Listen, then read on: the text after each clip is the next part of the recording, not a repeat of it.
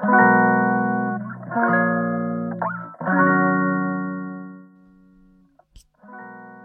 くだけでじゃないですね。1日1問ウェブライタークイズ。ジャパソンです。この配信では1日1問ウェブライターの文字単価アップにつながるクイズをお伝えします。今日は16問目もうもはや何問目かどうでもよくなってきたんですが、16問目の出題です。でんでん。クライアントはなぜ自分で記事を書かないのでしょうか？です。クライアントはなぜ自分で記事を書かずにウェブライターに依頼するのでしょうか？これまた考えをコメント欄にコメントください。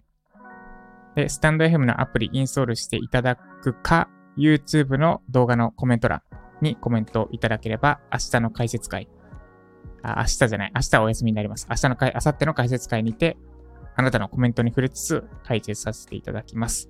ということで、で、クライアントがなぜあなたに記事を依頼しているのかを知ることで、よりどうすれば価値提供になるのかってところを考えられて、選ばれるウェブライターになれるはずです。ぜひ考えて実際にコメントをお願いいたします。ということで以上、ジャパソンでした。